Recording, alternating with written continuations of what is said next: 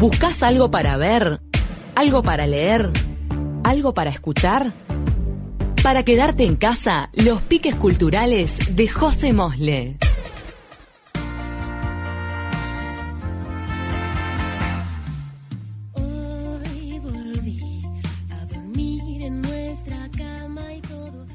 Bueno, y llegó el momento de recibirla a ella con esta canción espectacular.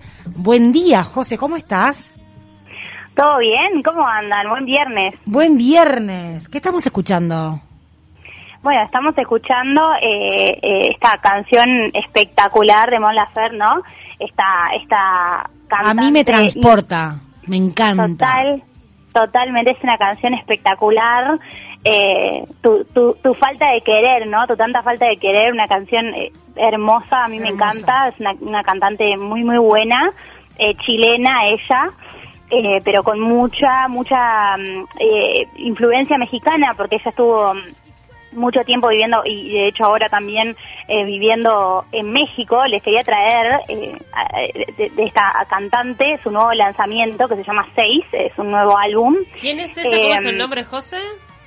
Eh, ella es Mon Laferte y Ah, este sí. es el, el, el disco nuevo que se llama Seis. Bueno, esta canción fuerza. obviamente no es de su Sí, no, no, no es de su disco nuevo, esta Sí. canción es, una canción, es la canción que básicamente recorrió toda Latinoamérica porque es un temazo Es un espectacular sí. hermoso. Eh, y bueno, esta cantante eh, sacó ahora, eh, este, en el 8 de abril, un nuevo disco en el que se identifica plenamente con México, ¿no? Que ella vive ahí desde, desde 2007 y acrecienta con este nuevo disco más sus raíces en este país azteca, ¿no? Con este nuevo álbum que quería traer porque me parece muy interesante la carrera de Mon Laferte. No sé si la conocen, cómo fue que se fue adentrando en la música. ¿Cómo Sí, fue? yo- No, yo, mí- no, yo no sé sí. cómo se, se ha entrado, pero sí la, la tengo. Que Cuando me dijiste el nombre lo, la ubiqué perfecto y este tema eh, también es bastante conocido. Sí. Claro, es que ella además, eh, como, como cantante, ha colaborado con un montón de artistas, entonces a veces también la vemos, ¿no? Como en otros en otros palos musicales, la hemos visto colaborando con, con Drexler, con Gwen Stefani, o sea, nada que ver, con los auténticos decadentes, con Julieta Claro. Venegas. Claro, o sea, tiene un, digo, ha colaborado con Juanes, con Plácido Domingo, o sea, realmente tiene eh, un, una Súper gran gama, versátil. ¿no? De, exacto, totalmente, totalmente versátil. Eh, bueno, esta cantante en realidad eh, es, es chilena, como les decía, desde el principio de su carrera se mudó a México y hoy en su música se puede encontrar eh, una combinación de, de ambos estilos. Les cuento un poquito de- del disco en particular y luego vamos a, un poco a repasar la vida de ella. Dale. Eh, ella se, se mudó hace un par de años a Tepoztlán, un lugar que, que, que vivió en sus últimos años Chabela Vargas, no una cantante mexicana conocida. Eh, que, que, bueno le dio a, la ranchera un nuevo estilo y un nuevo nivel no por, su particular forma de cantar que era como guitarra en mano y con una voz que imita a los hombres como despechados traicionados no Eh, entonces bueno Mon Laferte vio un documental sobre la vida de Chabela Vargas y eh, a partir de ese documental empieza a rebuscar en letras y fragmentos de canciones que, escribió hace muchos años atrás y a partir de ahí empezó a, crear este álbum que fue grabado en casa. Eh, ella hizo un, estudio, acondicionó un estudio una sala de grabación en su casa. Eh, y tiene colaboraciones con Alejandro Fernández y con Gloria Trevi, una canción muy buena eh, de- sobre la mujer también, eh, que les recomiendo escuchar. Eh, y bueno, le, le da, le da este, este álbum le da como una identidad, ¿no? A este país, a México, en el que las artistas mujeres eh, han tenido un gran realce, ¿no? A nivel Sí, de claro. música de orígenes, como Natalia Lafourcade, eh, que también la vamos a traer en- a, la, a la columna seguramente pronto, porque es otra muy buena Una artista. genia. Una, otra genia. Y bueno, eh, Mon Laferte en realidad se llama Norma Montserrat Bustamante Laferte, eh, nació en, en 1983 en Viña del Mar. Ya desde chiquita empezó a estudiar música en el Conservatorio de, de Viña del Mar mismo y se empezó a presentar en vivo en bares y en pequeños locales, ¿no?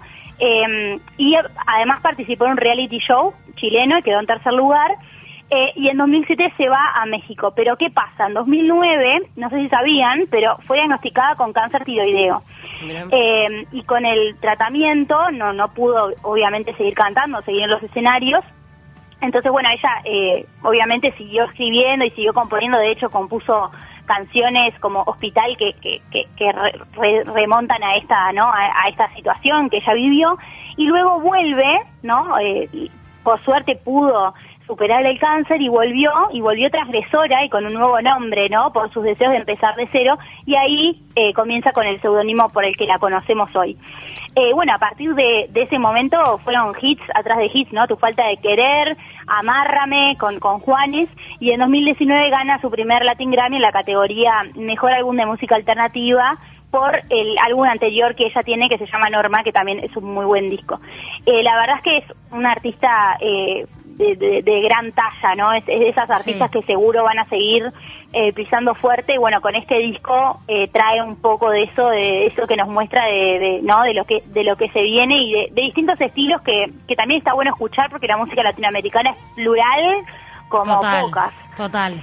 Y aparte una mujer que da que hablar ella en su, cuando aparece, ¿no? Es, es polémica en sus Es apariciones polémica. y está buenísimo porque pone temas Sí. sobre la mesa que Sí. eh, de Chile, de la tortura, de la violación. Sí. Es una mujer Sí. muy empoderada y, y cuando vemos mujeres tan talentosas pero además embanderadas está buenísimo. Totalmente, totalmente lo que decís. Tiene un gran activismo por distintas causas, como vos decís, por el feminismo, también por por por el colectivo LGBT, ya desde su principio siempre estuvo de ese lado. Incluso me llamó la atención porque a mí me, me pasó cuando escuché esta canción, eh, ¿no? Eh, tu falta de querer, que me parecía parecida a La tonta, ¿no? De Jimena Barón. Eh, una vez que uno empieza a, a escuchcar la letra, piensa, ay, capaz que Jimena Barón le hizo Eh, plagio. De plagio. buscando. ¿En serio? de plagio, José. No, no, estuve buscando y dije, ¿y esto medio plagio? Sí, ¿y? Y cuando Sí, y ella salió a hablar y dijo, yo no estoy de acuerdo con que pongan esas palabras en mi boca, o sea, súper, eh, digo, ¿no? Eh, aceptando el- la labor de otras artistas mujeres, digo, realmente sigue una línea de, de lo que ella piensa y, y lo, lo mantiene, ¿no? Eh, la verdad, me pareció súper respetable su postura. eh, y dijo, no, yo no quiero tener nada que ver con esto, yo esto no lo dije yo, eh, el que quiera hablar de eso habla, pero yo no voy a ir contra otra artista mujer. Me pareció muy Eh, respetable. sí, Divino, predicar con el ejemplo. Igual ahora que estamos Exacto. escuchando, eh, es verdad, es muy similar la melodía. Es, es muy similar, es muy similar. Yo lo noté, me pareció y dije, voy a buscar porque realmente cuando escucho esta canción me, me remonta a la tonta que en realidad es posterior, ¿no? A esta Es canción, sí, obviamente. claro. Además, claro, además esta canción es un hitazo. Entonces, un claro, hitazo. digo, yo dije, medio raro. Entonces busqué y cuando busco me encuentro con que ella misma había dicho, chiquilines, dejemos de pavada, yo nunca dije eso. Claro. Eh, las artistas mujeres, a mí me pareció perfecto. Súper solidaria. Exactamente, súper solidaria. Eh, y bueno, si les parece, pasamos a eh, la película que les traje hoy. Eh, seguimos con el repaso de los Oscars. Mm. Eh, y les traje una película que eh, a mí, la verdad, no me voló la cabeza, pero eh, les, la traje porque la actriz secundaria, que ya les voy a estar contando, tiene muchas chances de llevarse el premio a Mejor Actriz Secundaria en los Oscars y Mm. les voy a contar por qué. A ver. Bueno, el, el film, ¿no? Minari está producido por Brad Pitt. Eh, ya tiene como eso eso de, de interesante, digamos, a, a priori, ¿no? Eh, hizo una historia que está situada en los años 80, es una familia coreana que busca eh, como un nuevo comienzo para sus vidas en Arkansas, en Estados Unidos. Eh, y bueno, el, el padre de familia tiene el sueño de tener su propio huerto y quiere ganarse el sustento en en lugar de estar como condenado toda su vida a, a ser eh, sexador de pollos. Realmente esa familia se, se dedica a eh, fijarse en el sexo de los pollitos. O sea, imagínense todo el día parado mirando a ver Sí. si el pollito es hembra o macho. O sea, un trabajo completamente insalubre. Entonces, bueno, se mudan a Estados Unidos con ese sueño, ¿no? De tener su propio emprendimiento. Claro. Eh, y bueno, vemos en realidad la familia de este hombre, eh, una familia coreana que deja todo para ir a Estados Unidos. Eh, y bueno, vemos el desencanto de su esposa porque ve que su marido se centra en su sueño y no en su familia, la desesperación de él al ver cómo las cosas no dejan de complicarse, eh, como que siempre roza ese deseo que tiene y nunca llega. Eh, y en realidad está muy buena, lo que está muy buena de la película eh, y se destaca es la relación entre el nieto y la abuela, ¿no? De esta familia, eh, que es como que tiene una gran humanidad. Eh, acá importan todos los deseos y las necesidades de todos los protagonistas, Sí. pero es un retrato como del sueño coreano de Estados Unidos que no termina de estar al, eh, al alcance de la mano, ¿no? Claro, me Eh, llama la habla de lo que- cotidiano. Que, Sí. que otra vez aparece una familia coreana en, en los premios Sí. Oscar después de, de Parásitos, Sí, ¿no? exactamente, eso lo iba a puntualizar también, Pau, tenés toda la razón. traen de nuevo lo coreano, ¿no? Lo extranjero, porque eh, quieras o no, eh, la Parásito fue la primera película extranjera en ganar, ¿no? El, el, el, el Oscar y claro, lo vuelven a traer, ¿no? Traen esto de- también del- del- del- de, la diferencia de las familias, ¿no? De, de lo, lo trágico, lo esperanzador, ¿no? Eh, y es como sutil en sus emociones, sin embargo, a mí me pareció un poco como eh, lenta de cierta manera, eh, porque claro, al ser la cotidianidad como que no tenemos tampoco, ¿no? Vemos cómo esta familia le va mal, básicamente. Eh, está, está muy buena, el papel de la abuela está bueno, que está nominada Mejor Actriz del Reparto, como les decía, porque es como tragicómico, es una, una actriz muy, que te hace reír dentro de lo, ¿no? De lo, de lo, de lo horrible que les va pasando como familia y se van a morir de amor con el niño de la familia. Es un espectáculo ese niño. Se mueren de amor. Es realmente, eh, para mí se lleva la película el niño. Tiene cara muy tierna. El niño Sí. es muy tierno, realmente, tierno. muy tierno. Eh, y bueno, el Minari, ¿no? ¿Por qué se llama Minari? Eh, el- en realidad es un término coreano que se asocia a una verdura, a una planta, y la particularidad es que una vez que el vegetal muere, tiene una segunda vida en la que renace y crece aún más fuerte que, que antes. Mira. Eh, y- entonces, claro, tiene como ese, ¿no? Ese doble sentido el nombre de, de la película. Y el realizador y guionista, que es Lee Isaac Chung, decidió escribir esta historia para explicarle a su hija su propio origen, qué le supuso a sus padres viajar a Estados Unidos y qué significaba para él la familia en la que, pese a todo como el caos que vivió, también había momentos hermosos. Eh, ¿Y cuál es la bueno, actriz que decís que puede sí. ganar como actriz de reparto? ¿La que hace de, La- de- de madre? de la abuela. Ah, la abuela, Sí, la no, abuela. De la abuela, de la abuela. Es un personaje súper dramático y cómico a la misma vez. Van a ver, eh, la verdad, eh, se ha llevado además en todas las premiaciones previas a los Oscars, se los ha llevado, entonces es súper Ah. esperado que lo, que lo gane ella. Bueno, puede pasar que haya una sorpresa.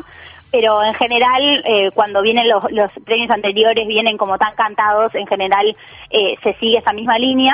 Realmente la película en sí no está ni cerca de ser mi favorita para los Oscars. Acá en la columna hemos estado comentando otras que me han gustado más, como El Padre, como Sí. eh, Una joven prometedora. A mí, la verdad, esas películas me encantaron. Pero me parece in- interesante traer también eh, las, las otras, ¿no? El, el repaso, digamos, por las otras películas que andan por ahí. Obviamente esta película también está nominada a Mejor Película, así que también eh, vale la pena mirarla para estar enterado también de, de lo que son las nominaciones más importantes de la noche del cine. Me encantó. Este, vamos a ir repasando. Yo la verdad es que estoy eh, muy en deuda con todas las películas de nominadas a los Oscars, pero creo que no vi ni una. Estoy muy perdida. Tengo que, tengo que ponerme. Este fin es una buena, este una buena fin oportunidad. Tengo que ponerme a tiro. Sí, sí, además eh, la verdad es que, que está, o sea, en general es- el nivel está bien. Yo creo que hubo otros años que estuvo más más fuerte, pero hay buenos actores, hay buenas películas, así que sí, la verdad es que vale la pena hacer como por lo menos un repasito entre las que más te atraigan, las que más te interesen. Sí. Claro. Eh, a mí me pasa que, por ejemplo, la del padre me encanta, es una película con Anthony Hopkins, con, con Olivia Colman, actores buenísimos, ¿no? O sea, ese tipo de películas son súper recomendables para mirar también. Así que, bueno, este fin de semana tienen más que tiempo. La ceremonia va a ser Em. presencial, José. sí, Sí. sí, va a ser presencial y, y, y además, otra cosa es que acá están llegando las películas de los Oscar eh, tarde, ¿no? O sea, van a llegar a los cines tarde porque claramente en este momento no estamos en, en contexto, ¿no? Pero, pero bueno, eh, nada, para el que quiera guardarse para ir al cine, también está bueno, como decía el- la columna pasada, ir con el, con el ticket ganador, ¿no? Ya sabes Claro. cuál ganó, entonces vas a ver la, la que ganó. Totalmente. y Bueno, bueno, les traje al libro. para el libro, Eso. les traje eh, un libro que además tiene película. Ah, está bueno eso. Sí, está bueno. ¿Qué preferís? Eh, no sé si lo, lo conocen, está en Netflix la película, se llama Llámame por tu nombre, ¿lo ubican? Sí. Está muy bueno. Eh, es un libro que, que, como les digo, también tiene película en Netflix eh, y tiene varios años, tanto la película como el libro, pero justo estaba leyendo el segundo libro de, de esta, de, este, de este mismo autor, ¿no? De, esta- de Llámame por tu nombre.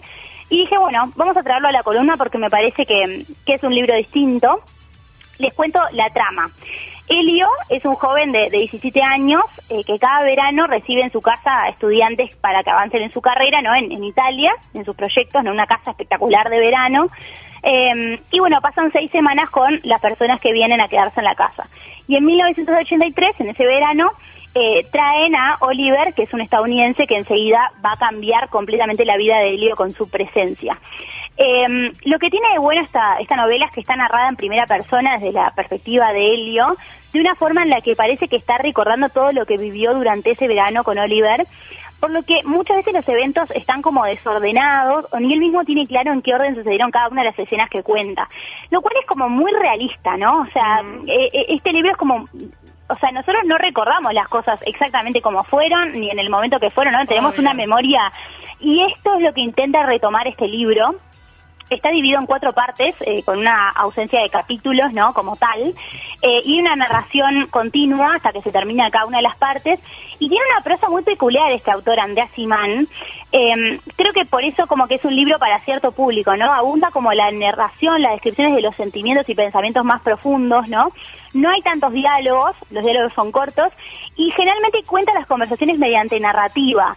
Entonces, bueno, me pareció un libro totalmente distinto eh, a lo que estamos acostumbrados a leer. Además, está muy bueno porque eh, evoca mucho eh, los veranos italianos, ¿no? En un Qué país lindo. espectacular. Qué lindo esos veranos. Claro, hermoso, que también en la película está muy presente eso, muy lindo, eh, un pueblo chico en, en Italia, que la verdad te da unas ganas de agarrar un avión y salir cuando ves la película también y cuando lees el libro. Eh, y la verdad es que es, a ver, es una historia de amor complicada, ¿no? Eh, un, amor complicado en una época en la que en la que la homosexualidad, digamos, todavía no estaba el 100% aceptada de alguna manera. Eh, y tiene mucha intensidad, mucha emoción, es como un viaje en, los sentimientos, ¿no? El- el del amor en general, que bueno, tiene sus, sus retrogustos, porque es una historia, como, como les decía, está narrada bastante real, es bastante Ahora, realista. eh, José, ¿la película le hace honor al libro? A mí me encantó la película. Eh, me pasa pocas veces que, que me guste más la película que el libro y en este caso eh, casi que les puedo decir que me gusta más la película que el libro porque claro. el, Es difícil eso. el actor, sí, A mí siempre me gusta más el libro que la película. por Cuando voy a la peli, me termina defraudando. O al menos yo me imaginé en mi cabeza otras cosas. Sí, tal cual, pero no, en este caso eh, lo que pasa es que el autor, el, el actor principal es Timothée Chalamet, que es una- un actor que en realidad básicamente saltó a la fama luego de esta película, o sea, hoy es bastante famosa, estuvo en Mujercitas en otras películas también, Eh, es un, un chico joven que se actúa a todos, muy buen, muy buen actor eh, y muy mm, como atractivo en el sentido de, de que mm, esas caras como raras de ver, ¿no? Es, es- tiene una cara más bien extraña. Eh, bueno, para el, para el, para el, no digo que sea extraño, pero es para el entorno al, que estamos acostumbrados los actores de Hollywood estándar, digamos, eh, tiene un- una expresión capaz distinta, como, como simpática, y lo acompaña como su pareja Armie Hammer, eh, actor que hablamos que, bueno, tuvo un, un incidente porque eh, sus novias lo acusaron de caníbal. No sé si se acuerdan que lo, lo, lo comentamos Ay, acá tremendo. también en esta Mm. columna. Eh, bueno, un actor que, que hoy no tiene trabajo, básicamente, porque lo, lo dejaron totalmente de lado por esto que, que tuvo varias novias que lo, lo acusaron de, de caníbal, básicamente. ¡Qué horror! Un horror, sí, eh, y bueno, este es eh, el actor, ¿no? Que en ese momento estaba muy de moda, Armie Hammer, y por eso sale en esta película, ¿no? Que, que, que lo vemos ahí de actor cuasi principal, es la pareja de, de, de Timothée Chalamet en esta película. Eh, bueno, hoy este actor está totalmente dejado de lado por obvias razones, pero bueno, eh, eso creo que es un combo bueno para que la película esté buena, porque son dos, dos buenos actores, eh, más allá de todo lo personal, eh, que bueno, que también es como el debut de Timothée Chalamet en, en, el cine, en el sentido de en el cine más a, gran escala, que lo lleva también a él a su fama, entonces también es interesante para, para empezar a, a, si quieren ahondar en, la carrera de este actor que se viene también, que es uno de esos actores que seguro van a durar. Buenísimo. Este, así que ya quedó hecha entonces esta recomendación para el fin de semana, fin de semana que va a estar más o menos medio Sí. nuboso, así que capaz que ideal para disfrutar de, con de esto, todas estas propuestas. y con esto de la pandemia, aunque esté hermoso, hay que quedarse adentro y recomendaciones para divertirse, escuchando música, con esta cantante espectacular que nos trajiste, además activista. Libro y la peli Ya está. está pronto. Del otro lado. El choclo y listo. Está pronto, tienen todo el fin de semana para disfrutar, para tirarse para atrás, descansar, siempre es lindo leer- leerse un buen libro, eh, tranquiliza la mente, así que nada, serie, libro, película, lo que sea, tienen para consumir de todo. Así que este Buenísimo. fin de semana, bueno, se ponen a tiro con los Oscars, leen un librito y se escuchan una buena artista. Gracias. Imposible. Imposible. Gracias, José. Te mandamos un abrazo grande. Gracias. Un besote grande, buen fin de semana para todos. Igual para vos.